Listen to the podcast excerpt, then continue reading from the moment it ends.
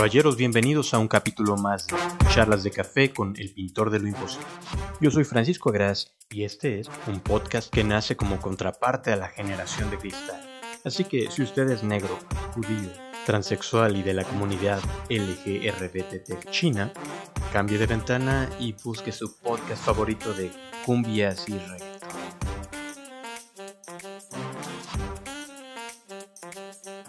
Esto es Charlas de Café con Francisco Agras, el pintor del imposible, sensual, titánico, creador de sueños, conquistador de ciudades perdidas y de mujeres imposibles. Comenzamos.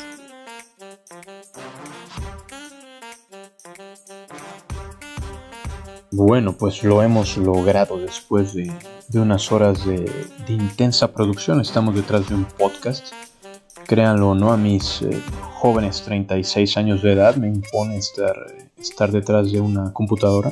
Mi experiencia, mi experiencia en comunicación va más bien del lado radiofónico, así que esto es una, una experiencia totalmente novedosa, pero la idea es lograr eh, unas charlas de café amenas de forma fluida, entonces habrá poca producción, intentaré hacer los menos eh, cortes posibles porque la idea es que estemos platicando, platicando ustedes y yo mientras nos, nos bebemos una deliciosísima taza de café.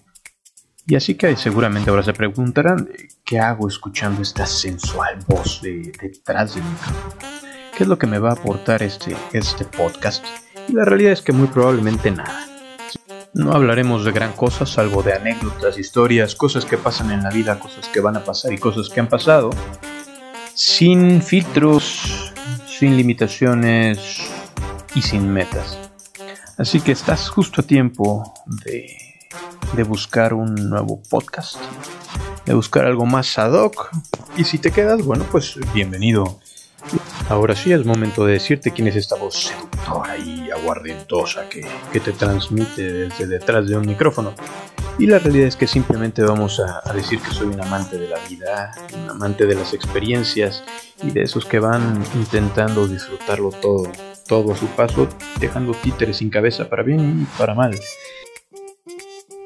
Y entonces me planteé el, de qué trataría este primer programa y la recomendación que te dan siempre para iniciar un nuevo proyecto es, bueno, pues habla de ti, preséntate, cuéntales un poco quién eres.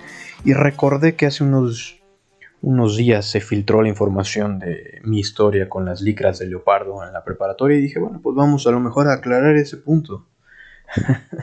Sirve que matamos dos pájaros de un tiro, limpiamos mi honor y bueno, me presento ante, ante ustedes, mis nuevos y queridos Amigos, así que comenzamos con esta imagen. Francisco Agras, el pintor de lo imposible, a sus 17 años. Pelo afro, sin camisa, zapatos de charol y unas sensuales y deliciosas licras de leopardo corriendo sobre el verde campo de fútbol. Yo sé, yo sé, yo sé, yo sé todo lo que puedan estar pensando, pero para poderle hacer honor a la verdad y justicia a mi historia tendríamos que irnos al origen de la misma, por lo que retrocederemos hasta la infancia, en primero de primaria, cuando recuerdo perfectamente cuando llegó mi papá, abrió la puerta y dijo, hijo, nos vamos a ir a vivir a un pueblo a criar pavos orgánicos. Justo, justo esas palabras más o menos, ¿no? Eh, y bueno, la realidad es que ahorita ese proyecto nos hubiera hecho multimillonarios. Los pavos orgánicos ahorita en este universo hipster nos tendrían en, eh, nos tendrían de amigos de Carlos Slim y, y, cosas así. Pero bueno, pues en aquellas épocas hablamos de 30, yo tengo 36. Hablamos de hace 30 años. Hace 30 años es pues más o menos el equivalente a, que alguien dijera que vamos a criar ornitorrincos orgánicos. ¿no?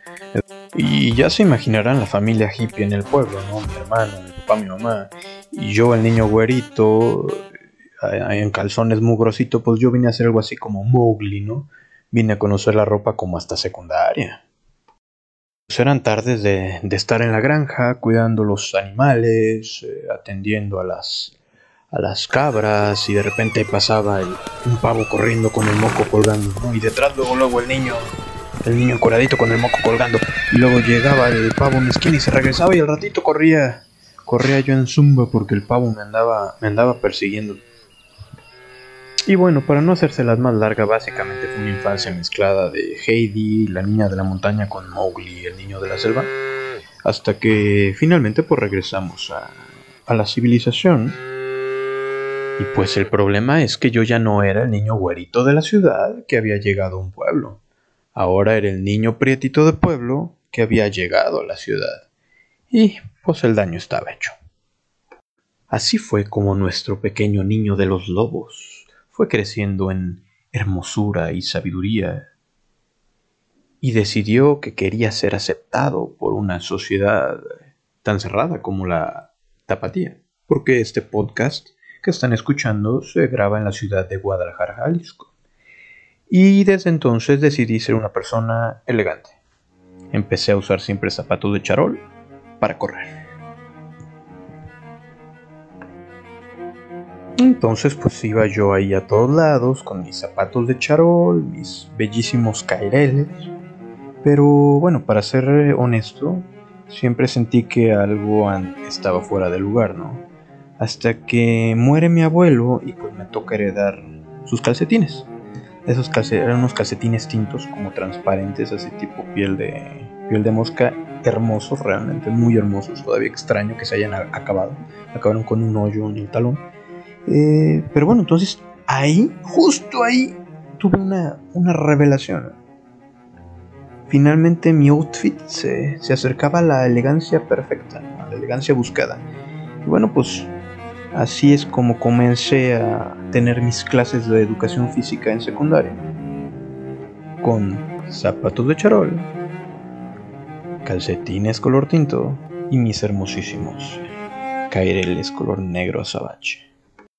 Ahora sí, hasta que corte a la Navidad de las licras. Y qué chula de Navidad, ¿eh? Recuerdo perfectamente, estábamos sentados en la sala alrededor del árbol y mi mamá pues nos entrega nuestro regalo. Abre mi papel suyo, unas licras de leopardo. Y a mi hermano y a mí se nos cayó la baba, ¿no? Por lo, lo impresionante del regalo. Abre mi hermano su regalo y ¡zas! que unas licras de leopardo y yo ya estaba temerosón porque a mí no me fueran a tocar licras, ¿no? Entonces tomo mi regalo, lo abro emocionado y rápidamente y ¡zas! Unas licras de leopardo. Ahora sí, ¿no? no Imagínense la cara de Galán cuando las abrí.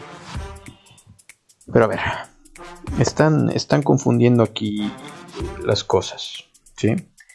Las mujeres usan leggings. Los hombres usamos licras. Y un verdadero hombre usa licras de leopardo. Y fue el inicio de una época fenomenal, ¿eh? porque nos imaginarán a los tres, mi hermano, mi papá y yo, caminando en la playa, sin camisa con nuestras licras de leopardo, así como de pasito, tum, tum. Ah, no sé si puedo poner la, la, canción original o si me la tumban por derechos de autor. Pero, pero imaginan, imagínense, ¿no? Siendo la, la envidia de todas las personas del, del mundo. Y bueno, pues en fin, Pasaron años y años en que yo me puse esas licras. Y total que cuando entré a, a la prepa, eh, a segundo año de prepa, eh, uy, pues me encontraba por fin realizado, ¿no? Ya tenía ahora sí todos los argumentos para pertenecer a la sociedad, a la sociedad tapatía. Y ya se imaginará la escena y todo lo que les cuento es, es real. Todos, cualquiera de mis amigos de la época podrá corroborar, pero imagínense el, el primer día de clases de deportes en un colegio llamado el Instituto de Ciencias. El más fresa de los fresas no puede ver. Eh, llego yo pues con, con mis zapatos de charol, calcetines tintos de piel de mosca, las famosísimas licras de leopardo y por supuesto una camiseta que decía I love ciencias, una cosa así. Y fíjense que, que ya hasta ahorita me cae pues el 20 de, de por qué en esa época no tuve novia. Incluso me acuerdo que, yo me enteré en esa época que le gustaba una chava muy guapa.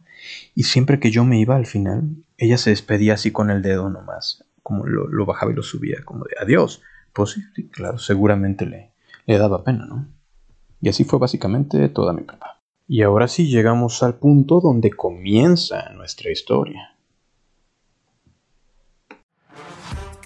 Y bueno, resulta pues que como yo corría muy rápido, soy así tipo Forrest Gump, por mi pasado agropecuario, diría una amiga, eh, me metieron al equipo de fútbol. Y bueno, pues empezamos eh, en la liga, fuimos ascendiendo y ganábamos partidos. Y yo nomás corría, ¿no? Yo era malazo para la pelota. Pero corría, corría y, jalaba marcas. Eh, total que, pues llegamos a la final, a la gran final, a ver si puedo poner ruido de estadio. Eso, y competimos contra, no sé, no, les quiero inventar qué escuela, ¿no? Pero imagínense el estadio lleno de gente eh, las porristas, ¿no? Las chicas rubias acá famosísimas de la escuela, la, la chava esta, que yo le gustaba. Y pues apoyándolos, ¿no? Así, echando, haciendo malabares y pompones y, una cosa así.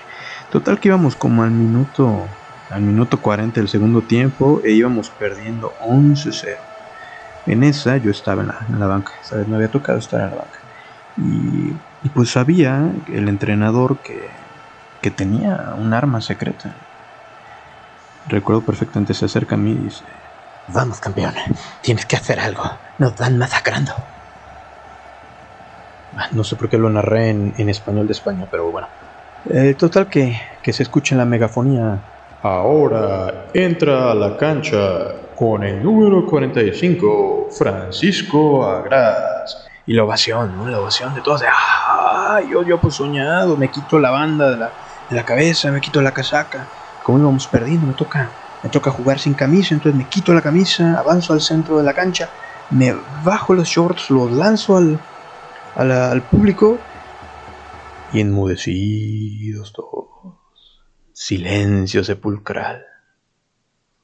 Sí, pues sí, yo, yo estaba sin camisa, mis caireles negros, las licras de leopardo, zapatos de charol y por supuesto el toque así, ya sabemos, el toque definitivo, mis calcetines de la suerte tintos, transparentes, piel de mosca, ¿no? Hasta las rodillas. Total que, total que la tropita, tomo el balón, me quito el primero, me quito el segundo, me muevo para atrás, me barro, me levanto, voy para abajo, voy para la izquierda, adelante con el balón, sigo, sigo, sigo, sigo, me enfrento solo al portero. El portero se quita de enfrente de mí, se mueve un poste, se abraza del poste, tiro Y así fue como perdimos 12-1, tal como quedó registrado en el anuario de la preparatoria. Yo metí el último gol del último torneo en el último partido, en el último día en la preparatoria. Y pues el tiempo pasa, las personas nos desgastamos, la ropa se desgasta y fue en una de esas que, que me vi al espejo con las licras y descubrí que de tantas lavadas pues ya eran transparentes y se me veían los testículos, así que decidí simplemente jubilarlas del público y solamente las usaba en el gimnasio. Y fue ahí en el gimnasio cuando una ocasión que me estaba, estaba cambiando en el vestidor que, que escucho. Agraz, Haz algo. Nos están masacrando.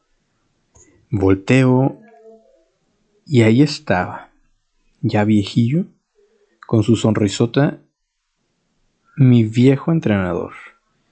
Nos dimos un abrazo y pues le, le, comencé a contar lo que había pasado con mi vida, el que había hecho, el que me había convertido en, en artista plástico, que había expuesto en distintas partes del mundo. Y pues empezamos a, hablar de, aquel último partido, ya no nos habíamos visto él y yo. Y, pues, pues comentamos ¿no? todos los pormenores del juego, ya después de un, de un rato, eh, como que hacía penadón, pero se, se atrevió a decirme, Agraz, ¿sabéis por qué cuando metisteis aquel gol no teníais defensas en el área chica? Pues, pues porque todos se quitaban a tu paso. ¿No visteis que hasta el portero se arrimó al poste mejor para no estar frente a ti? Eh, en fin, ese fue el último día que lo vi y el día en que tiré las licras. Bueno, damas y caballeros, ese fue un pequeño capítulo de mi vida. Les iba a contar también la historia de cuando me planché el pelo para ir a la boda del papá de una exnovia que vivía en la colonia más nice de todo Guadalajara y al día siguiente me cortó. Pero la realidad es que todavía no están listos para escuchar esa historia. Por hoy hemos terminado. La próxima semana los esperamos para degustar otra aumente taza con el pintor del imposible.